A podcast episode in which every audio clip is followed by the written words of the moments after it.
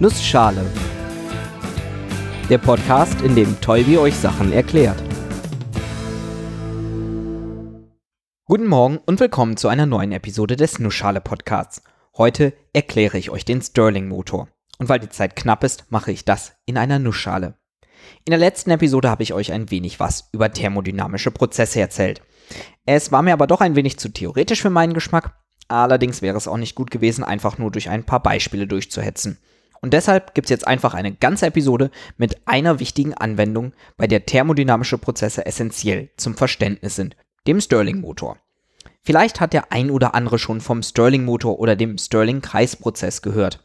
Letzteres ist die thermodynamische Beschreibung der idealisierten Vorgänge im Stirling-Motor. Der Motor selbst kann dabei in verschiedenen Bauweisen gebaut werden. Ich fange mal mit der Variante an, die ich hoffentlich am besten in einem Podcast erklären kann. Angefangen mit dem Aufbau, damit ihr ein ganz bestimmtes Bild im Kopf habt und wir alle von der gleichen Maschine reden. Stellen wir uns mal ein Dreieck vor. Ein Dreieck mit einem rechten Winkel rechts unten. Sprich, von der Ecke rechts unten geht eine Seite nach oben und eine Seite nach links und die beiden Enden sind ebenfalls über eine Seite miteinander verbunden.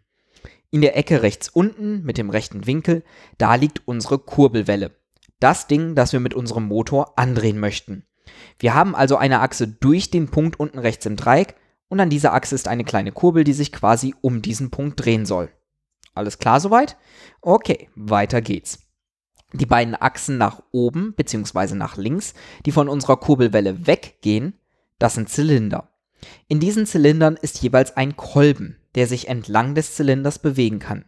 Jeder Kolben ist über eine feste Achse mit der Kurbel, dem Punkt, der sich um die Kurbelwelle drehen soll, verbunden. Das heißt also, wir haben unseren Punkt rechts unten im Dreieck, um den sich eine Kurbel drehen soll. Von dieser Kurbel gehen zwei Achsen ab. Eine nach oben an den Kolben im Zylinder an der rechten Seite und eine nach links an den Kolben im Zylinder an der unteren Seite. Wenn ich die Kurbel selber drehe, bewegen sich dadurch auch die beiden Zylinder nach oben und unten bzw. nach links und rechts. Aber natürlich möchten wir nicht selber die Kurbel andrehen und dadurch die Zylinder bewegen. Wir möchten, dass irgendwelche thermodynamische Magie passiert, die die Zylinder bewegen, damit diese dann die Kurbel drehen. Dazu fehlen noch ein paar Details. Allen voran, die beiden Zylinder sind über ein kleines Rohr entlang der dritten Dreiecksseite miteinander verbunden. Das linke Ende des Zylinders auf der Achse nach links, sprich der Zylinder unten in unserem Dreieck, und das obere Ende des Zylinders auf der Achse nach oben, sprich der Zylinder rechts in unserem Dreieck. Und das Verbindungsrohr zwischen den beiden, die alle zusammen sind ein abgeschlossenes System. Wir gehen davon aus, dass die Kolben luftdicht am Zylinder anliegen, sodass bei denen nichts entweichen kann. Und damit haben wir genau das System, das wir unter thermodynamischen Gesichtspunkten betrachten wollen. Füllen wir das Ganze mal mit Gas. Dieses Gas können wir dann thermodynamisch beschreiben, insbesondere mit Druck, Volumen, Temperatur und so weiter. Ein thermodynamischer Zustand eben. Wir haben in unserem Aufbau insgesamt drei bewegliche Teile, die aber miteinander verbunden sind. Den unteren Kolben, der sich nach links und rechts bewegen kann, den rechten Kolben, der sich nach oben und unten bewegen kann, und die Kurbel, um die sich die Kurbelwelle dreht. Nehmen wir einfach mal folgende Ausgangsstellung an. Der rechte Kolben ist ganz oben. Damit muss die Kurbel nach oben zeigen. Der untere Kolben ist in der Mitte. Das bedeutet, dass unser Gas den unteren Zylinder zur Hälfte füllt und im rechten Zylinder gar kein Gas ist. Und jetzt ratet mal, was dann passiert. Na, kommt ihr drauf?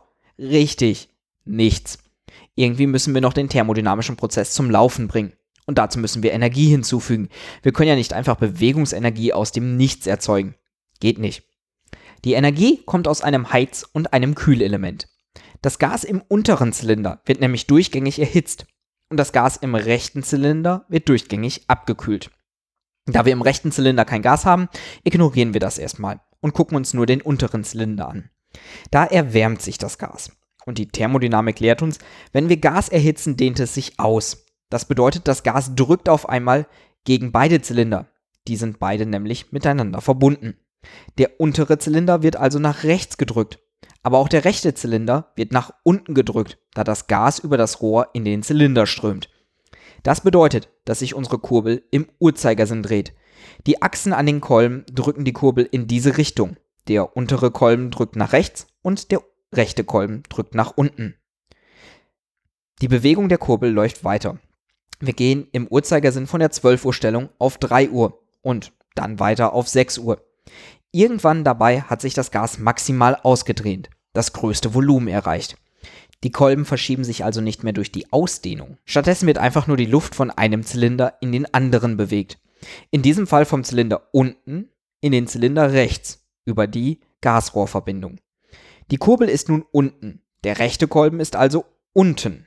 Der Zylinder rechts komplett mit dem noch heißen Gas gefüllt.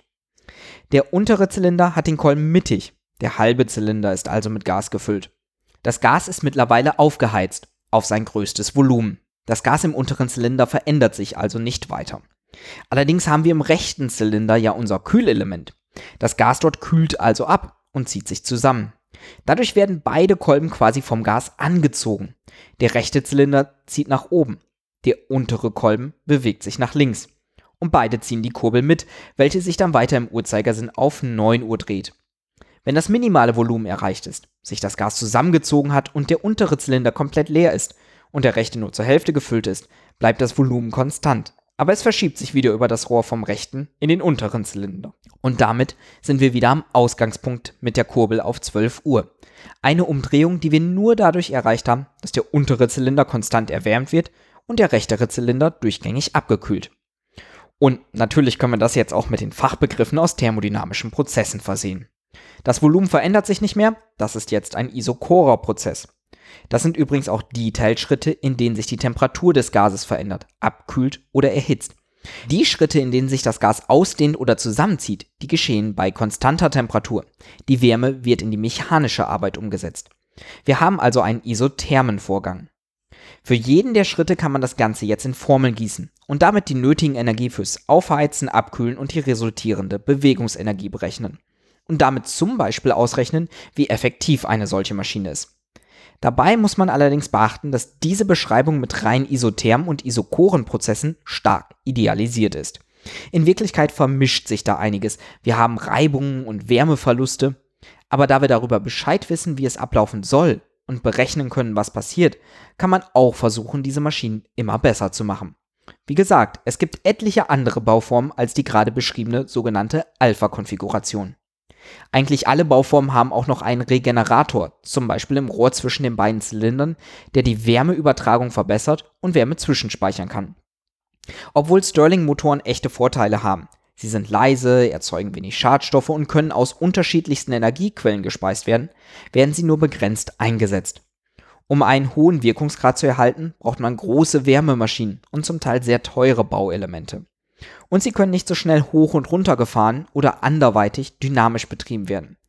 Im Auto sind aber schnelle Veränderungen im Motorbetrieb wichtig. Dort passen Stirling-Motoren also zum Beispiel eher nicht rein. Das reicht aber auch erstmal für diese Episode. Vielen Dank fürs Zuhören und bis zum nächsten.